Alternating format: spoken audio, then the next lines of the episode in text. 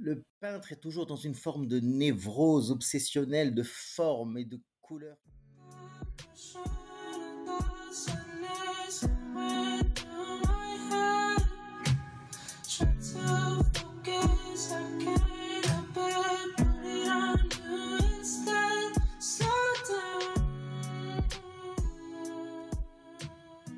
Hello, donc on se retrouve aujourd'hui avec Amine Benis, artiste peintre.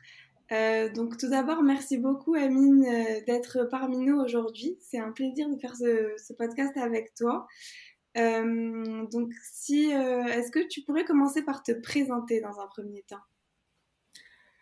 Bonjour, bonjour Zohor. Bah, je m'appelle Amine Benis, je suis artiste peintre. J'ai 52 ans. Euh, alors, je ne sais pas, peut-être tu peux me poser des questions plus précises. Euh, qu'est-ce que tu veux savoir Peut-être tu peux juste commencer par nous dire c'est quoi ton parcours, euh, qu'est-ce que tu as fait, qu'est-ce que tu fais, comment tu es arrivé à devenir artiste peintre?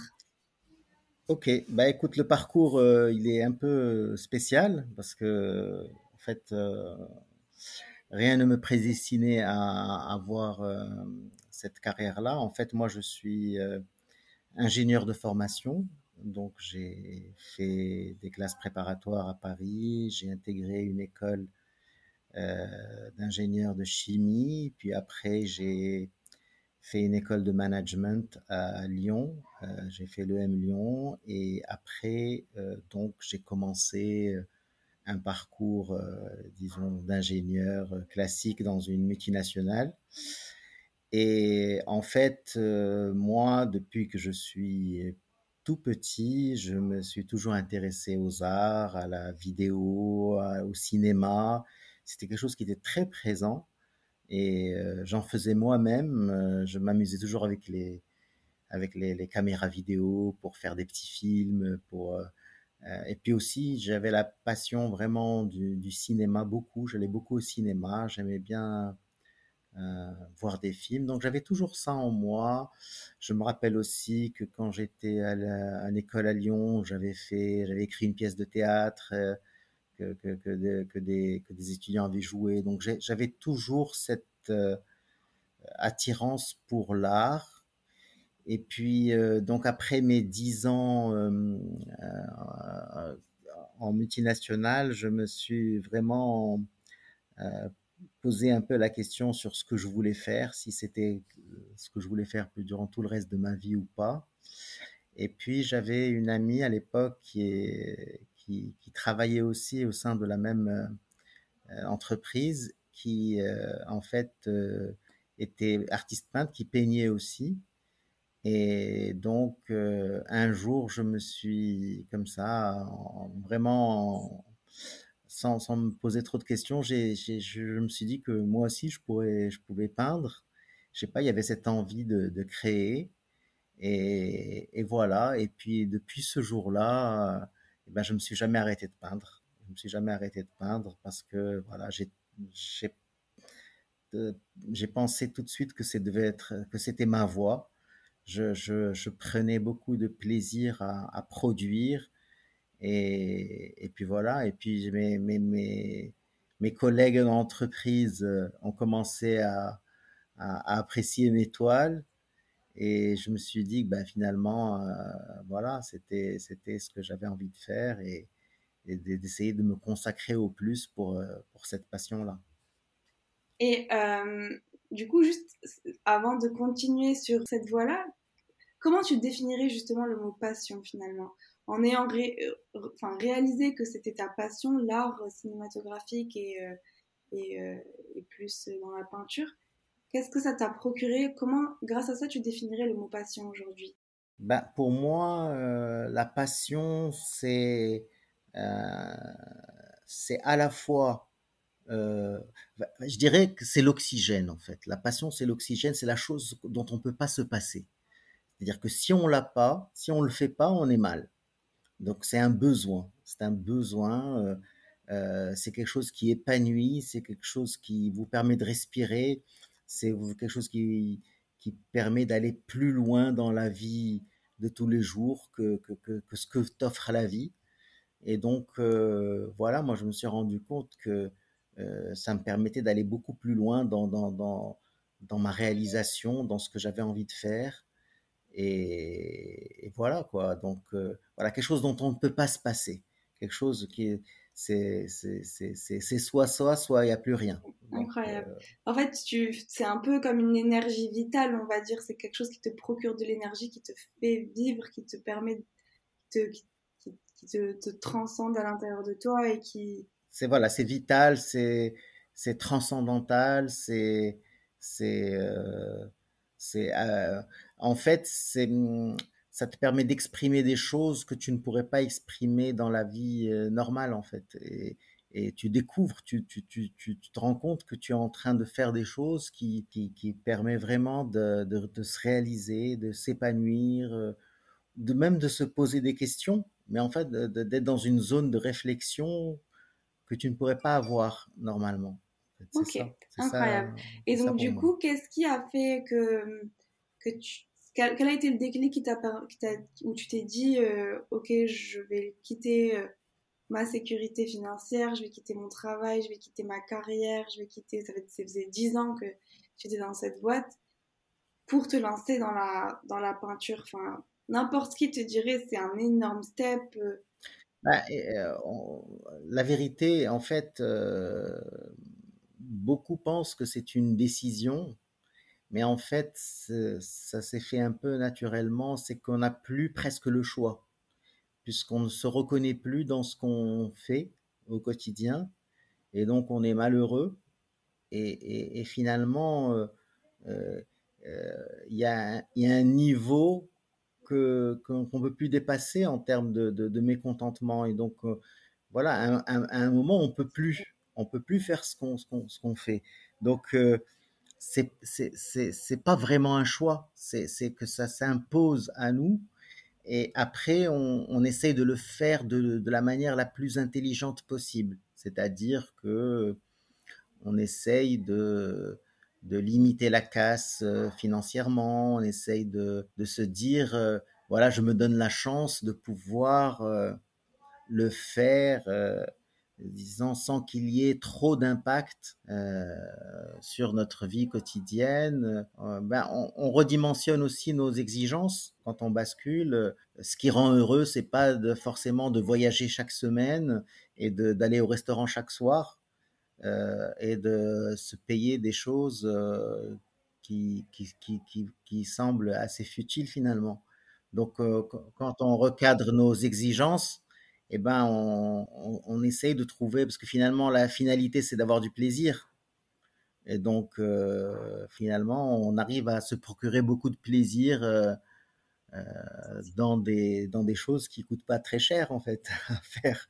Et, voilà, on s'organise, on organise sa vie, on mesure les conséquences. Son environnement le sait aussi. voilà, ça devient, ça devient une condition de vie, en fait, finalement. C'est devenu comme une évidence pour toi, t'as pas eu à faire un énorme choix de vie. C'est devenu comme une évidence. Et puis j'étais, j'étais jeune, euh, je devais avoir 29, 29, 30 ans. Donc euh, c'est à la période où on peut encore prendre un peu de risques. Euh, voilà, j'étais célibataire, seul. Les, les risques n'étaient pas énormes, donc euh, je me disais plutôt que ça valait le, le coup d'essayer et de, de, et de, et de vivre et de vivre ces, ces moments-là parce qu'ils ont ils n'ont pas de prix. Et puis, si jamais ça ne marchait pas, et eh ben voilà, je me serais euh, peut-être dirigé vers autre, autre, chose, mais, mais, mais naturellement, c'était voilà, c'était une condition de vie. Voilà, c'est une condition de vie. Je me disais, j'étais célibataire. Au pire des cas, voilà, que j'allais peindre et puis euh, et puis manger du pain et du et, des olives, quoi. Donc euh et je pense que la partie peinture me m'aurait suffi à, à, me rendre à me rendre heureux et j'aurais fait quelque chose avec ça. Et du coup, la partie cinéma, ça s'est un peu mis euh, de côté ben, La partie cinéma, en fait, elle s'est jamais atteint, éteint, elle n'est toujours pas éteinte aujourd'hui. Je suis euh, toujours aussi passionné de, de, de, de cinéma. D'ailleurs, en, en 2005, j'ai fait un court métrage euh, qui, qui, a reçu euh, un prix spécial au jury du festival euh, du film marocain à, à Tanger. C'était vraiment. Alors, c'est le film, le court métrage s'appelle Casa by Love. On peut toujours le voir sur YouTube. Et, en fait, je, m'étais presque lancé en 2005 pour avoir une double carrière dans le, cinéma et la peinture. Et malheureusement, ce qui m'a, ce qui m'a, ce qui m'a freiné dans le cinéma, c'est, c'est que c'est quelque chose de très administratif. Alors que la peinture, voilà, euh, on prend une toile, on commence à peindre, et il n'y a personne qui vous met des bâtons pour, euh, euh, pour, pour, pour, pour, faire, pour faire un film je ne désespère pas de faire un film un jour, mais je pense que si jamais je retouche au cinéma, ça sera un film que je ferai, ça sera en même temps ma première production et mon testament. Voilà, moi, ma, passion ne, s'est jamais arrêtée. Je continue à voir à peu près un à deux films par jour. Je, continue à, suivre, euh, j'ai des, réalisateurs qui, que j'admire énormément, euh, comme David Lynch, Pedro Almodovar, ou des, grands cinéastes qui m'inspirent. Mais cette passion, elle est, toujours là. Il y, a, des hauts et des bas avec cette passion-là. Euh, il y a des périodes où je suis très dans le cinéma, puis dans d'autres où je me retire un peu. Mais en fait, je, constate que, en fait, j'ai beaucoup de passion. J'ai une autre passion euh, qui étonne beaucoup de gens à mon âge, c'est le foot. Je suis excessivement passionné de foot. Et, les passions, en fait, le foot fait partie de ma vie. J'organise ma vie autour du foot. Comme j'organise ma vie autour de la peinture, ben, c'est une passion que j'ai depuis que j'ai l'âge de 6 ans. C'est mon père, Rahmo, qui m'a, qui m'avait, je pense, initié à ça. Et c'est, voilà, c'est une passion. Je vibre avec ça. Je, euh, je vis des choses avec le foot que, que, les gens ne vivent pas parce que c'est un voilà c'est ça la passion c'est qu'on n'arrive pas vraiment à expliquer. On est là on est passionné son club est-ce qu'il marque il marque pas? Est-ce que est-ce que on va gagner le prochain match? Euh, et, voilà j'ai c'est en fait il n'y a que les passions qui m'animent en fait. Et, et, tout, tout ce qui n'est pas ça et voilà, c'est un peu, c'est fait avec euh, une certaine distance, euh, voilà. Alors que, alors que les, patients, on les vit vraiment intensément, elles vous brûlent, elles sont là, elles sont, vous êtes dans, dans, l'excès en fait. Quand, quand on vit ses passions, en fait, on est dans l'excès. On fait la peinture dans l'état dans lequel on se trouve et on peint, on est dans l'excès. Euh, euh, la manière dont je vois un film, ben, je suis dans l'excès, je suis, je peux être euh, dithyrambique après un film, ça me marque des, des, des, des jours et des jours un, un, un, film. Un match de foot peut me marquer dans le bien ou dans le mal pendant des jours. Euh, il y, y, a une euphorie ou une certaine tristesse. Et ben c'est le prix à payer de quand on quand on vit des passions. Ben c'est le prix à payer, c'est qu'on peut avoir des gros choix, mais on peut avoir à côté de grosses frustrations. Parce que quand on ne réalise pas ce qu'on a envie, eh ben on tombe dans le, dans, dans, dans le côté négatif de la chose. mais, mais, en même temps, ça permet de vivre la très belle chose. C'est des, des, des, montagnes russes parce que tu vis pas quelque chose de monotone, parce que tu ne fais pas quelque chose de monotone. C'est comme c'est quelque chose qui te transcende vraiment. Bah, quand tu vis des hauts, c'est des hauts qui se multiplient fois 10, et quand tu vis des bas, c'est des bas qui se multiplient aussi fois 10. Exactement, c'est exactement. Tu as très bien décrit la, la chose ça vaut quand même la, enfin, de, ce que tu dis, ça vaut quand même le coup de, de, les vivre et de les vivre à 200%. Est-ce qu'à cette période, enfin maintenant, quelques années plus tard, en ayant une, une, petite famille, etc., est-ce que tu penses que tes choix auraient pu être similaires? Tu aurais pu quitter ton le monde de, du salariat, pardon, etc., pour euh, ta passion? Euh, Il faut vraiment être confronté à ça pour pouvoir répondre. Euh, maintenant, je pense que l'environnement familial compte beaucoup dans les choix qu'on fait parce que euh, moi, j'ai eu la chance d'avoir euh, les, les, encouragements de ma famille, même s'il y a eu des questionnements parce que ça, ça étonne beaucoup.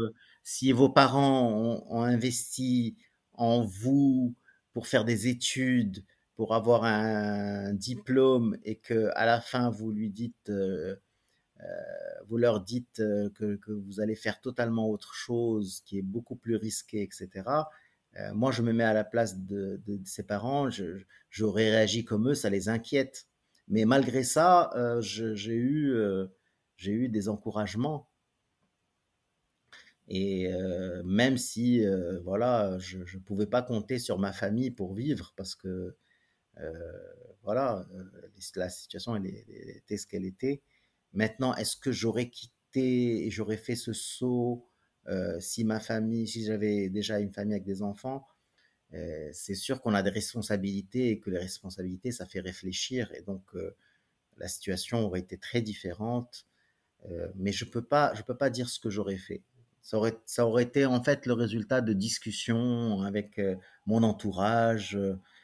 Je n'aurais pas pris la décision à la légère parce que quand on est responsable d'un certain nombre de personnes, euh, c'est important de garder cette responsabilité. Et donc, il aurait fallu que je discute, que je vois la situation. Je l'ai fait, moi, j'ai pu le faire parce que j'étais quand j'étais seul. J'étais seul, j'ai pu le faire et voilà, ça m'a permis d'ouvrir des portes et d'avancer. Quand j'ai eu à constituer une famille, j'étais déjà avancé dans ce domaine. Donc, euh, Oui, donc en gros, euh, si on a une passion, autant y aller le plus vite possible, ne pas trop attendre. Oui, voilà. Voilà, il faut pas exactement, exactement. Je, pense que c'est une, c'est une bonne conclusion. Il faut, il faut, il faut se, se, se, y aller vite, se donner le temps, euh, parce qu'il y a des portes qui s'ouvrent euh, auxquelles on ne pense pas. Et voilà, il faut, il faut, il faut cogner aux portes. Il faut, et voilà, il faut, il faut le faire. Il faut le faire parce que je pense qu'après on vit avec des regrets. Et ça, et ça c'est, c'est difficile. Et, euh, et d'où tu tires ton inspiration quand tu peins du coup? Est-ce que parce que tu as eu au fil de ta carrière d'artiste peintre, tu as eu différents styles et je pense que c'est normal entre guillemets, bien que tu aies une ligne conductrice pour ceux qui connaissent ton art et on mettra des liens pour essayer pour, pour les personnes qui ne connaissent pas encore ton art pour qu'ils puissent découvrir un peu ce que tu fais. Qu'est-ce que, comment t'as tiré ton inspiration dès le début jusqu'à même aujourd'hui? Est-ce que tu as de l'inspiration tous les jours? Est-ce qu'il y a des fois où tu bloques devant une toile? Est-ce que ça t'a déjà procuré un peu de l'inquiétude ou, autre? Est-ce que tu as eu des, moments de, questionnement où tu te disais, ben, finalement, j'aurais pas dû faire ça aussi pour ce chemin? Euh... ben, moi, moi, en fait, mon inspiration... Euh elle vient de mon énergie pour peindre. C'est-à-dire qu'il y a des périodes où j'ai de l'énergie et, que j'ai envie de sortir des choses, c'est des choses qui sortent de mes tripes. Mon travail est un, est un travail très spontané.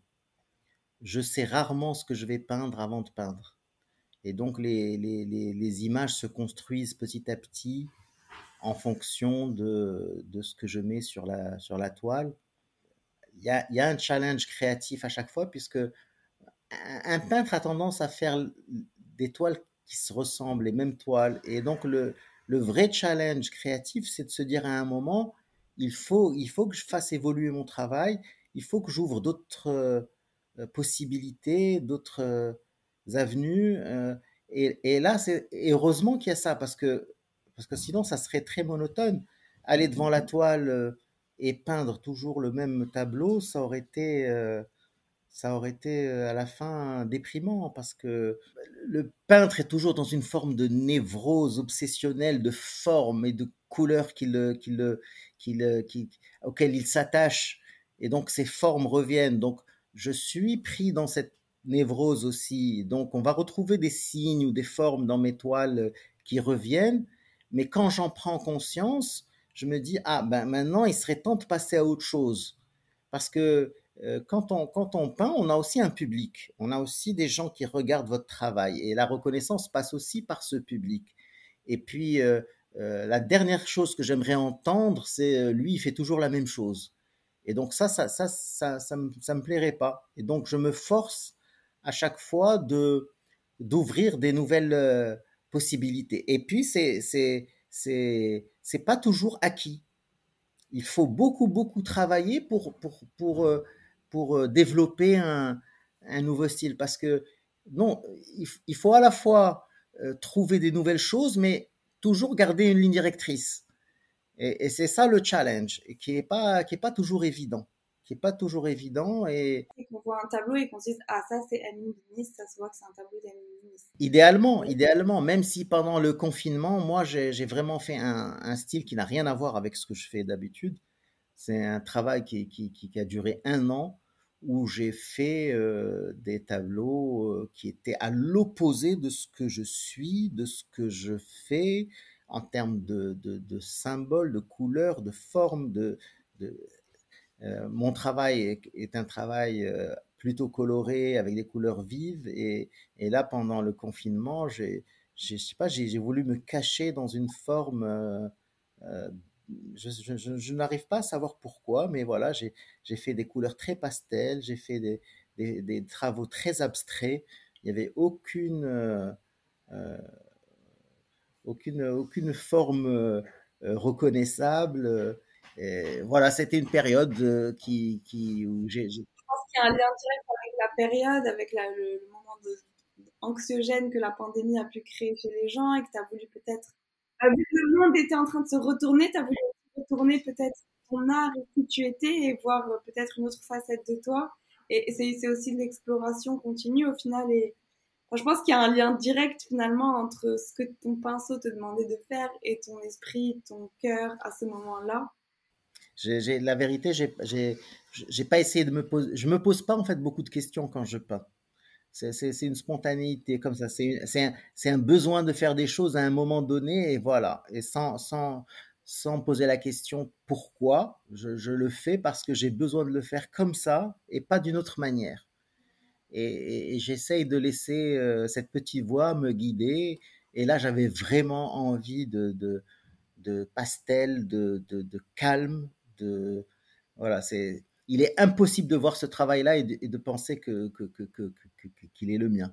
Bon, maintenant, je suis retourné à, à, mon travail plus connu, mais, mais voilà, ça, restera chez moi cette période de Covid, de confinement. euh. Et c'est incroyable parce que c'est venu quand même naturellement finalement. Tu t'es pas dit, bon, c'est le confinement, je vais complètement changer de style. C'est ton, ton énergie qui ne pouvait plus faire ce que tu faisais depuis toujours parce que justement le monde était en train de, dans un, dans un chaos pas possible.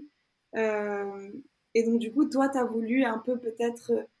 Parce que finalement, quand on voit tes tableaux, on peut se dire aussi qu'il y a un peu de chaos dans ces, dans, dans ces tableaux-là, vu qu'il y a plein de couleurs, c'est assez criard, il y a plein de, visages, de, yeux qui sortent de partout, etc. Euh, et tu as voulu du coup peut-être un peu faire l'effet inverse, vu que tu as toujours été peut-être dans l'anticonformisme finalement, si on veut pousser un peu la réflexion, tu t'es dit, bon, bah, mon art va être un anticonformiste par rapport à ce que le monde est en train de vivre et par rapport à ce que moi je suis ou ce que je fais. Eh ben, tu, fais une excellente critique d'art. J'avais jamais pensé, j'avais, jamais pensé comme ça, mais c'est peut-être ça et c'est probablement ça. Il y a quelque chose, il y a d'avoir quelque chose de ça. Mais tu comprendras que c'est c'est pas, moi j'ai pas assez de recul vraiment pour pour être sûr de dire que c'est ça, mais mais c'est ta ta théorie me semble assez plausible, assez plausible et elle me plaît d'ailleurs. Super. Euh, quelle est la leçon de vie que tu as tirée de, ton, de tes expériences? Si tu as une leçon que tu as tirée, que tu donnerais à tes enfants de, de ton expérience, euh, ce serait quoi? Ou que d'ailleurs tu aimerais donner aux personnes qui nous écoutent aujourd'hui qui... La leçon de vie, euh, en fait, euh, c'est un bien grand mot parce que je pense qu'on n'arrête pas d'apprendre. En tout cas, à chaque fois que moi j'ai pensé que j'avais appris quelque chose, la vie m'apprenait le contraire. Donc, euh, en fait, on n'arrête jamais, on n'arrête jamais d'apprendre. Et voilà, peut-être que la leçon de vie, c'est que on continue à apprendre de la vie tous les jours. Voilà, c'est qu'il faut jamais euh, dire qu'il y a des acquis, que c'est acquis. Rien n'est acquis et que il fallait travailler chaque jour, euh, euh, se bouger chaque jour pour, pour, faire remuer les choses et que rien n'était acquis et qu'il fallait voilà, vraiment à chaque fois se dire quelle est la leçon d'aujourd'hui que je pourrais appliquer demain. Incroyable, magnifique. Et du coup, pour finir, euh, on va faire euh, un petit jeu. Euh, c'est des questions-réponses au tac au tac. Donc, je vais te poser une question. Tu dois essayer de répondre le plus vite possible sans trop réfléchir. Ok? D'accord. Alors, si tu étais un plat, tu serais lequel? Un steak. Si tu étais un animal, je serais un hibou. si tu serais une couleur, Rouge. si tu étais un moment de la journée, Le soir très tard. Si tu étais une saison. L'automne. Si tu étais un mot. Dur. Si tu étais un film. Euh, Orange Mécanique. Si tu étais une musique. Euh, Björk. Si tu étais une qualité. Tolérance. Un défaut. Euh, naïveté. Et pour finir, si tu étais une citation. La curiosité est l'hommage que rend le vice à la vertu. Incroyable. Ok. Bon, ben, merci beaucoup, Amine, pour ton temps. Merci à toi.